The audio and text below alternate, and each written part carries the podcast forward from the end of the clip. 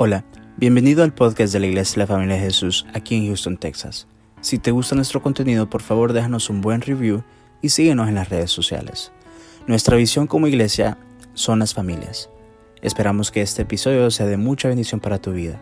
Somos tu familia. Entendamos, Señor, la bendición de tener compromisos, Señor, de tomar la decisión de servirte, de buscar de ti, Señor, en todo momento. En el nombre de Jesús te lo pido. Gracias te damos, Señor. Amén y amén.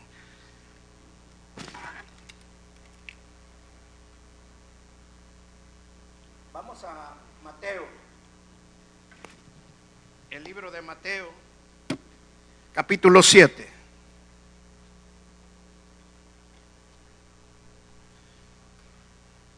El Señor Jesucristo dio muchas parábolas y una de las parábolas que le dio fue acerca de la parábola de los dos cimientos. Y aquí habla de un hombre que edificó su casa. Uno que la edificó en la arena y otro en la roca. Yo te voy a hacer una pregunta esta noche. Y esa es la pregunta que te voy a hacer durante el transcurso de toda la noche. ¿Ya elegiste dónde edificas tu casa? ¿Cómo puedo saber dónde tengo mi casa? ¿Cómo puedo entender si mi casa está sobre la roca, si, mi casa está en un fundamento firme o no lo está? Esa es la pregunta que vamos a tratar de contestar ahora con la vida de Josué, pero vamos a comenzar con el Mateo capítulo 7, en el verso 24, con la parábola de los dos cimientos. Dice el verso 24, cualquiera pues que me oye estas palabras y las hace, decirle a la que está a la par, sea hacedor y no solo oidor. O sea que claramente el Señor nos está diciendo que no solamente se trata de oír, sino que también de hacer. ¿Por qué? Porque no podemos hacer nada si no oímos la palabra. Por eso mismo el, el etíope le dijo a, a, a Felipe, ¿y quién me la va a enseñar? O sea, ¿cómo la voy a escuchar si nadie me la dice? Entonces nosotros estamos llamados a enseñarle la palabra de Dios a nuestros hijos. Nuestros hijos no van a hacer la palabra de Dios si no se las enseñamos, si no, se la, si no escuchan de nosotros. Entonces necesitan también escuchar la palabra de Dios. Pero no solamente debemos de ser oidores, sino también hacedores. Amén. Cualquiera pues que me oye estas palabras y las haces, le compararé a un hombre prudente que edificó la casa sobre la roca. Descendió lluvia y vinieron ríos y soplaron vientos y golpearon contra aquella casa y no cayó, porque estaba fundada sobre qué?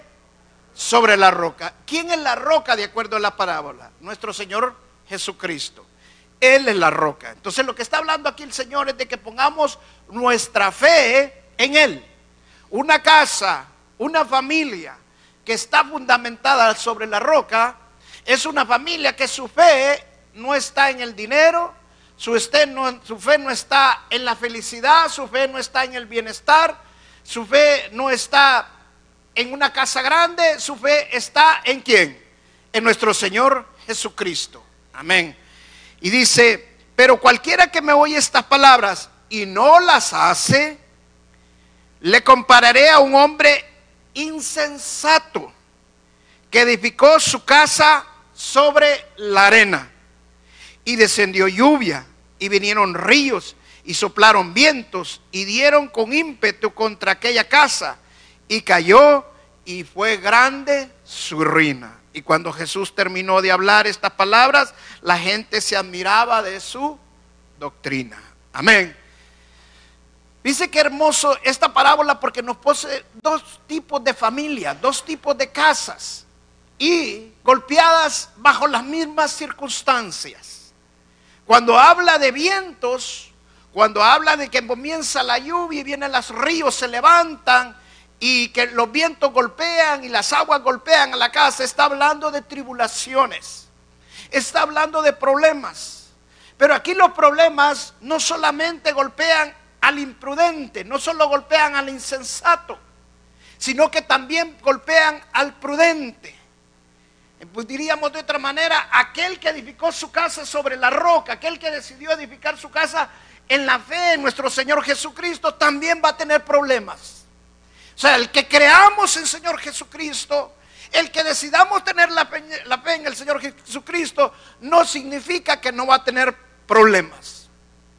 Tampoco magnifique las cosas, porque veo muchos cristianos que magnifican las situaciones todo el tiempo.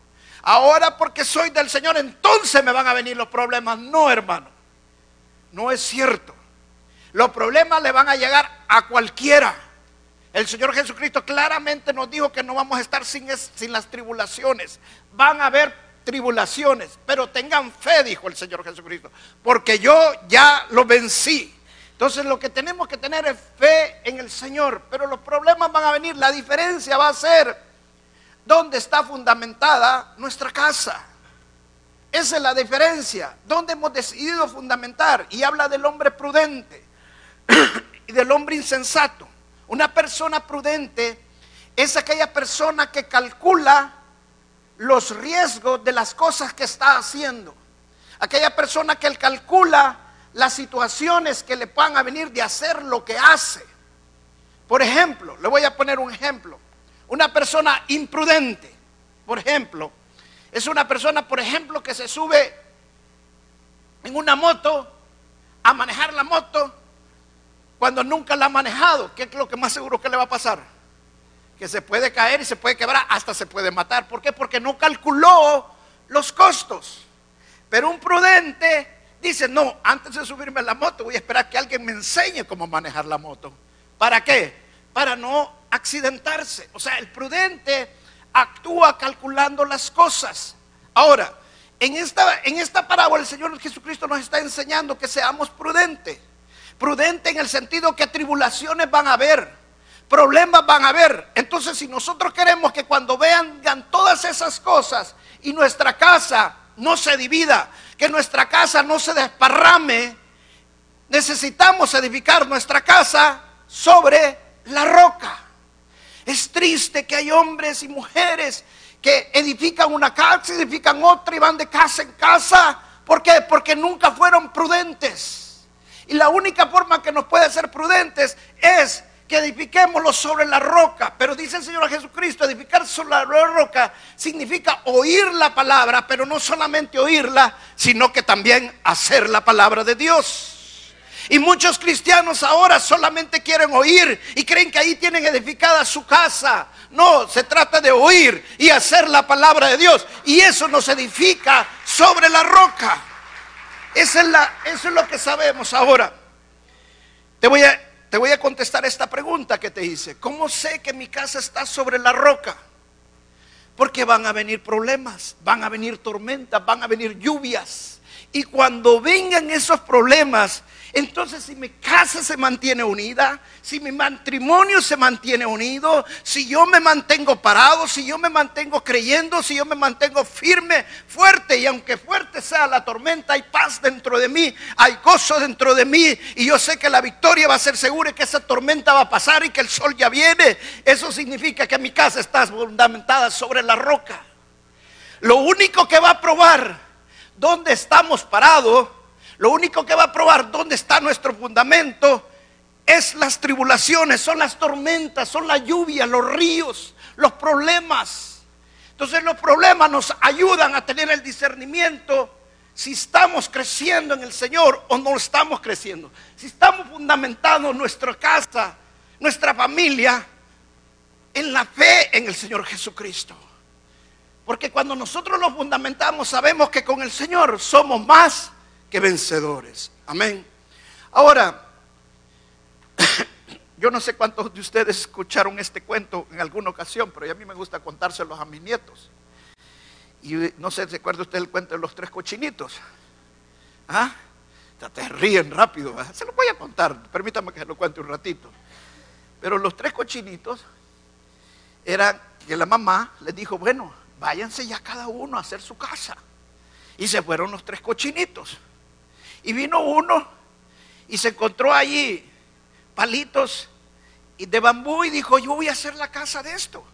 y la edificó su casa de palitos de bambú con paja. Luego vino el otro y encontró pedazos de, de, palos y edificó su casa con esos palos. Pero el otro cerdito se esforzó y dijo, no, yo la voy a hacer de ladrillo. Y la hizo de ladrillo. Cuando el lobo vino donde el primer cerdito, del primer cochinito, y encontró que la casa era de paja, le dijo que se saliera y el cochinito dijo, no, yo no voy a abrir, pues voy a soplar y te voy a botar la casa. Y le sopló y botó la casa. Y el cochinito salió corriendo y se va a meter a la casa el que tenía la casa de palos. Y cuando llegó a la casa de palos, dijo, te llegó el lobo y le dijo, salgan de aquí. Y ellos cerraron la puerta y le volvió, a, le volvió a soplar, pero no salía. Entonces vino, le dio fuego y la casa se consumió rapidito y salieron corriendo rapidito, donde el que tenía la casa hecha de ladrillos. Y allí llegó el lobo y quiso primero soplar la casa y no la botó, luego le quiso dar fuego y tampoco la botó. ¿Y qué hizo de último? Se subió sobre la casa para ver si se metía por la chimenea y él, esta es una versión mía, ¿va? Y lo que hizo fue que puso una olla con agua, le dio fuego y la tapó. Y cuando venía bajando por la chimenea la destapó y cayó el lobo dentro del agua hirviente y lo tapó. Y se comieron al lobo. Ahora, ¿qué quiero decirte con esto? La pregunta mía es, ¿estás preparado para cuando venga el lobo? ¿Estás preparado para cuando Satanás dice la palabra que anda como león rugiente viendo a qué devorar? Y sabes que Satanás cuando pone el ojo en ti no está en la mente, lo está poniendo en ti, lo está poniendo en ti, en toda tu casa. Ahora te pregunto, ¿tienes tu casa en el fundamento firme que cuando venga no va a poder botar tu casa porque Cristo es el fundamento de tu casa?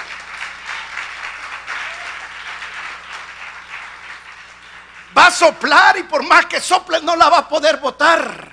Va a poder darle fuego y no le va a poder dar fuego. ¿Sabes por qué? Porque el fuego del Espíritu Santo es más grande en tu casa que el fuego que está afuera.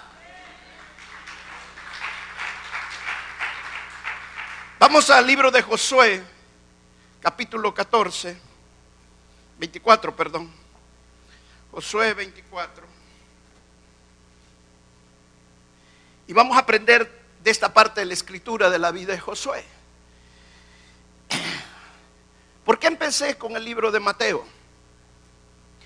Porque Josué me inspira tanto, porque dijo unas palabras hermosas, y lo vamos a ver más adelante, yo y mi casa serviremos a Jehová.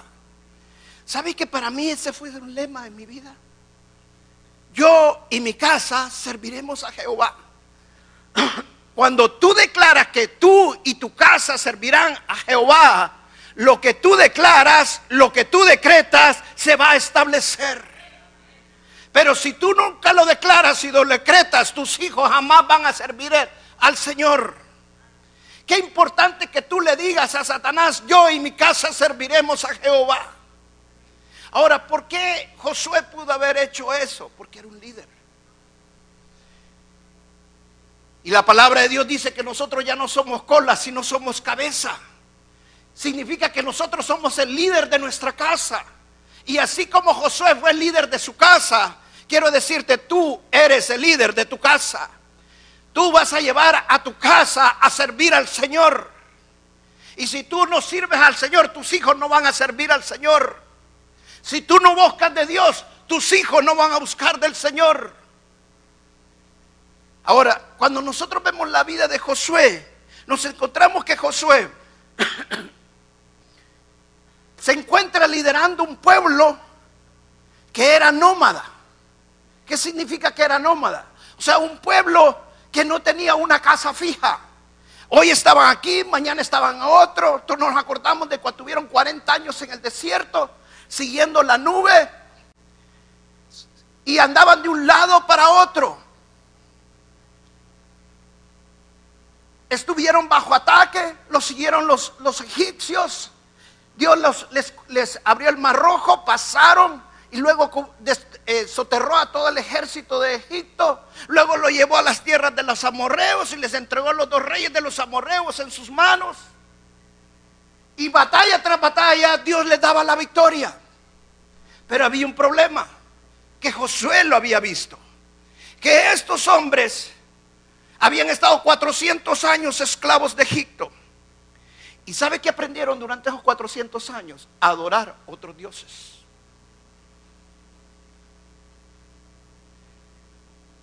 Y miren lo que le dice Josué. Vamos a 24, verso 11. 24, verso 11. Dice, pasáis el Jordán y viniste a Jericó. Y los madoradores de Jericó pelearon contra vosotros, los amorreos, los fereceos, los cananeos, los eteos, los jerjeseos, los hebeos y los jebuseos y hasta los feos. Y yo los entregué en vuestras manos.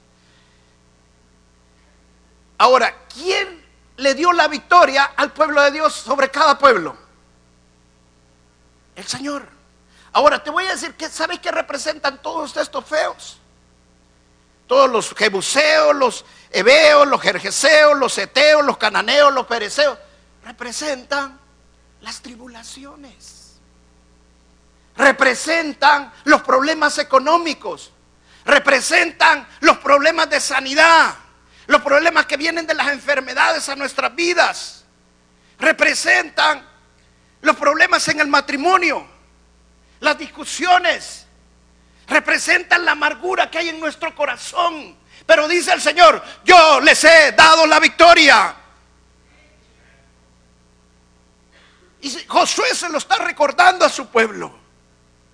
Dice la palabra de Dios que el Señor Jesucristo murió hace dos mil años en la cruz del Calvario y que Él derrotó, dice, a todas las huestes y principados y potestades. Él derrotó a Satanás y en la muerte en la cruz del Calvario. Y dice el libro de Colosenses que todo lo que estaba contra nosotros ya fue clavado en la cruz del Calvario. Todos los jebuseos, los jerseos, todo ya fue clavado en la cruz del Calvario.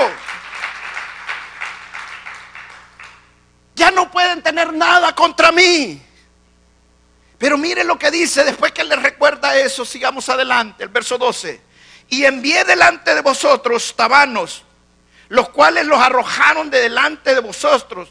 Esto es a los dos reyes de los morreos, no con tu espada ni con tu arco. O sea que el Señor les entregó a los reyes en sus manos. Estos reyes representan principados, potestades y os di la tierra por la cual nada trabajasteis y las ciudades que no edificasteis, en las cuales moráis, y de las viñas y olivares que no plantasteis, coméis. Ahora pues, temé a Jehová y servirle como. Puede repetir, hermana, ¿cómo vamos a servirle al Señor? ¿Sabe que esa palabra es bien fuerte? Dice el libro de Proverbios, aquel hombre que sirve con integridad y hace lo bueno, Dios lo va a prosperar. Yo no sé cuántos han cortado este, eh, este esta historia de un hombre que se encontró una billetera llena de dinero y fue y la entregó a la policía. Iba con su mujer y cuando llegó a la policía le dio la billetera y estaba llena de dinero y le dijeron, wow, qué hombre más íntegro este. Mira, te vamos a tomar una, una foto con tu esposa por tu honestidad, le dijo. No, no, por favor, no me la tomen con mi esposa porque no es mi esposa. La palabra integridad significa completo. Le tengo temor a Dios. Uy, yo al Señor lo voy a servir con todo mi corazón. Yo le voy a ser fiel al Señor. Llegas a la iglesia temprano, haces todo para el Señor, limpias para el Señor, haces muchas cosas por el Señor. Y nomás llegas a casa y lo primero que llegas es a evitarle a tu marido, a tu mujer. Lo primero que llegas a casa es a pelear. Dice con integridad. O sea, no puede ser bueno en una parte y en la otra parte no controlarla, no saber que hay cosas que necesitas cambiar. Hay cosas que necesitas entregárselas al Señor. Necesitamos sacar todo de nosotros. Ya los jebuseos, los jerjeseos, todos ya fueron derrotados en la cruz del Calvario. Lo que estaba contra nosotros ya fue clavado en la cruz del Calvario. El Señor Jesucristo nos hizo más que vencedores. Y cuando Él nos dice que sirvamos con integridad, es porque se puede. que sí podemos servirle al Señor en todo. Hermano, te voy a ser sincero, no es fácil. Si tú dices que es fácil, entonces estás mintiendo, porque no es fácil. ¿Sabes que yo tengo luchas? Luchas grandes, hermano. ¿Ah? Y los que mejor te conocen muchas veces son tus hijos y tu esposa. Por eso es que Josué dijo más adelante, yo y mi casa serviremos al Señor, porque el servicio para Dios comienza en la casa. El primero que te va a sacar todas tus cosas va a ser tu mujer o tu esposo. Y vas a empezar a pelear. Y vas a empezar a, ¿qué hago? Y algo grande. Y luego el Espíritu Santo. ¿Sabes qué te voy a decir? Sí se puede. Sí se puede. Mire lo que le dijo, sirvan con integridad. Sigamos adelante. Dice, Ahora pues teme a Jehová y servir con integridad y en verdad. Y quitad entre vosotros los dioses a los cuales sirvieron vuestros padres al otro lado del río y en Egipto y serví a Jehová. Hermano, mientras no quites esos dioses, no vas a poder servir. Es que me ofendieron, quita ese Dios Sácalo de tu vida. Es que tuve un fracaso en mi matrimonio. Ya pasó. Sigue adelante. Satanás te quiere tener agarrado, atrapado. Sigue adelante. Quita esos dioses que están en el pasado. ¿Sabe que esos dioses son los que nos atan? Para que nosotros no podamos seguir avanzando, es tiempo de dejarlo, es tiempo de decidir a quién vamos a servir. Mientras no lo dejes, mientras no lo dejes, no vas a poder tener victoria. Escucha bien lo que te voy a decir y no te vayas a ir sin esto y te lo grabas en tu... El fracaso solo es una interpretación lo repito una vez más. El fracaso solo es una interpretación. Porque Cristo nos hizo más que vencedores. Y la Biblia dice que yo no soy un fracasado. La Biblia dice que lo que estaba contra mí ya fue clavado en la cruz del Calvario y que Cristo me ha hecho más que vencedor. Deja de interpretar tu vida llena de fracasos porque ahora eres en Cristo y tienes una nueva entidad. Y en Cristo soy más que vencedor. Amén. Y mire lo que sigue en, este verso. Dice, ahora pues, teméis servirle con integridad en verdad y, lo cual, y quitad entre vosotros los dioses los cuales sirvieron vuestros padres al otro lado del río. Y ahí hay una parte bien importante. Y en Egipto y serví a Jehová. Y si mal os parece servir a Jehová, escogeos hoy a quién sirváis.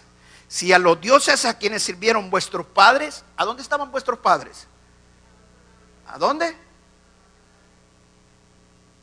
¿Saben lo que divide este país, esta gran nación, con México qué es? ¿Sabe qué es lo que divide tu vida de seguir avanzando con Dios y tu pasado? Es un río.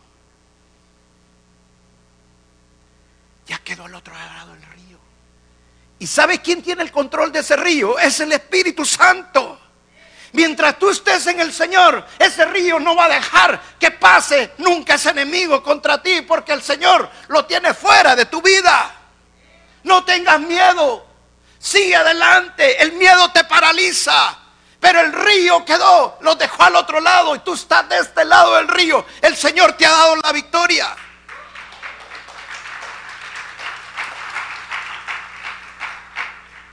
Dice, y si mal os parece servir a Jehová, escogeos a quien sirváis. Si a los dioses a quienes sirvieron vuestros padres cuando estuvieron al otro lado del río, o a los dioses de los amorreos en cuya tierra habitáis. Y están las palabras hermosas de Josué. Pero yo... Ahora, pero ¿cómo comienza? Pero ¿quién?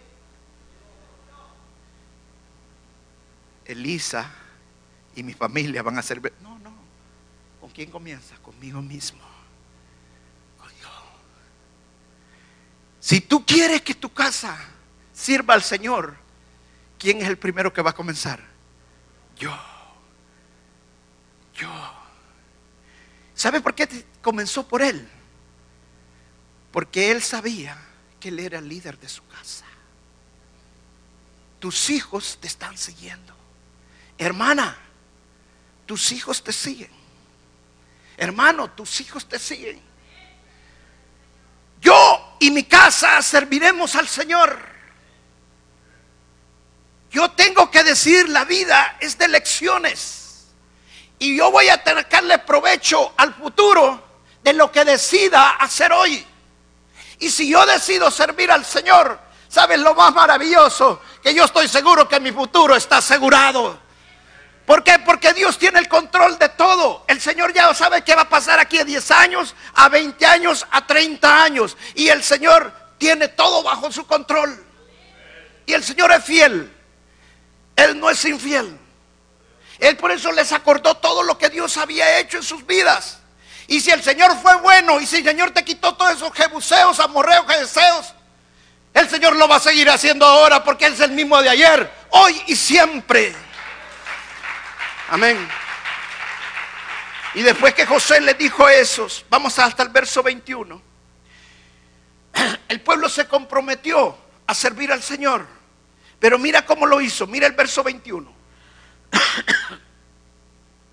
El pueblo entonces dijo Josué, no, sino que a Jehová serviremos. Otra palabra, no vamos a servir a los otros dioses, sino que a Jehová. ¿Sabes que cuando tú le digas a tus hijos con autoridad, ¿sabes qué es autoridad? Que no solamente oyes, sino que también haces. Eso es autoridad.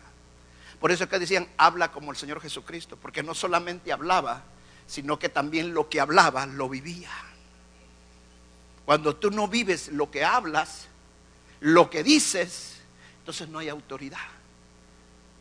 Tus hijos, cuando tú les digas vamos a servir al Señor, tus hijos también se van a comprometer. Y tus hijos también van a decir, nosotros también vamos a servir. Y cuando tus hijos también sirvan, tú y toda tu casa van a estar sobre la roca. Porque lo están haciendo por fe, creyendo en el Señor. Ahora dice el verso 22. Y Josué respondió al pueblo, vosotros sois testigos contra vosotros mismos de que habéis elegido a Jehová para servirle. Y ellos respondieron, testigos somos. Wow. ¿Sabe que hay falsos testigos y testigos verdaderos? Va? ¿Sí o no? ¿Ah? Yo, por ejemplo, puedo hablar, por ejemplo, ser testigo de mi hermano José. Yo soy testigo que mi hermano aquí duerme, que mi hermano está con nosotros ya hace como ocho años, bajo diez años, que mi hermano es aquí pasaseando, limpia los jardines. Pero yo no sé a qué hora se acuesta, yo no sé a qué hora se levanta, yo no sé qué comió hoy en la mañana, no sé qué comió almuerzo no sé qué comió en la cena. Y lo mismo Él es de mí. Él puede decirles limitadamente quién soy yo. Limitadamente puede decir, bueno, es el pastor, lee la palabra, hay veces me enojo con él, hay veces no. O sea, limitadamente. Pero cuando somos testigos de nosotros mismos, ahora te pregunto, ¿hay algo que no puedas conocer de ti? ¿Sabes qué significa ser testigo de uno mismo? Es tener una identidad diferente. Porque ahora ellos iban a ser testigos de sí mismos, que ellos iban a servir al Señor. Ahora su identidad ya no iba a ser servir a otros dioses. Ahora tu identidad está en Cristo Jesús. Ahora tu identidad era servir al Rey de Reyes y Señor de Señores. Esa es la identidad que yo le doy a mi familia. Tu familia necesita tener una identidad. Todos estos hombres venían de adorar otros dioses, pero Josué le dio una identidad a su casa y Josué dijo, yo y mi casa serviremos al Señor. Imagínate que tú estás en medio de un barrio donde hay drogadictos, borrachos, ladrones, bandidos. Pero tú eres testigo mismo de lo que has dicho, servir al Señor. Ahora tu casa va a ser diferente. No es posible que sigamos otra vez diciendo servir al Señor y nuestra casa siga igual. Si sos testigo de ti mismo, ahora tu casa es diferente. Si realmente lo has hecho en verdad, de corazón y con integridad. Amén. Amén. Yo te voy a decir una verdad, pero es una gran realidad. Es bueno las consejerías, es bueno que los pastores nos ayuden, es bueno, es excelente, es parte de lo que el Señor ha hecho. Pero cuando ya nuestra casa tiene una nueva identidad, va a llegar un momento que ya no vas a necesitar que los pastores te estén aconsejando. Ya no vas a necesitar que los pastores hablen contigo.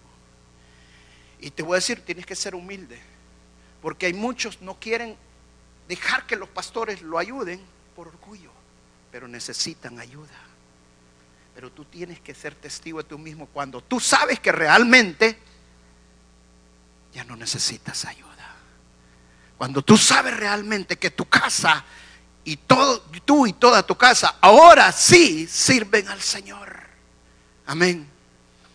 Cuando nosotros servimos al Señor, van a venir vientos y lo hacemos con integridad, lo hacemos en verdad, con honestidad sin hipocresías, va a venir tormentas, van a venir ríos, pero tu casa va a estar firme. Amén. Porque tu casa no va a estar fundamentada sobre la arena. Dale la honra y la gloria al Señor.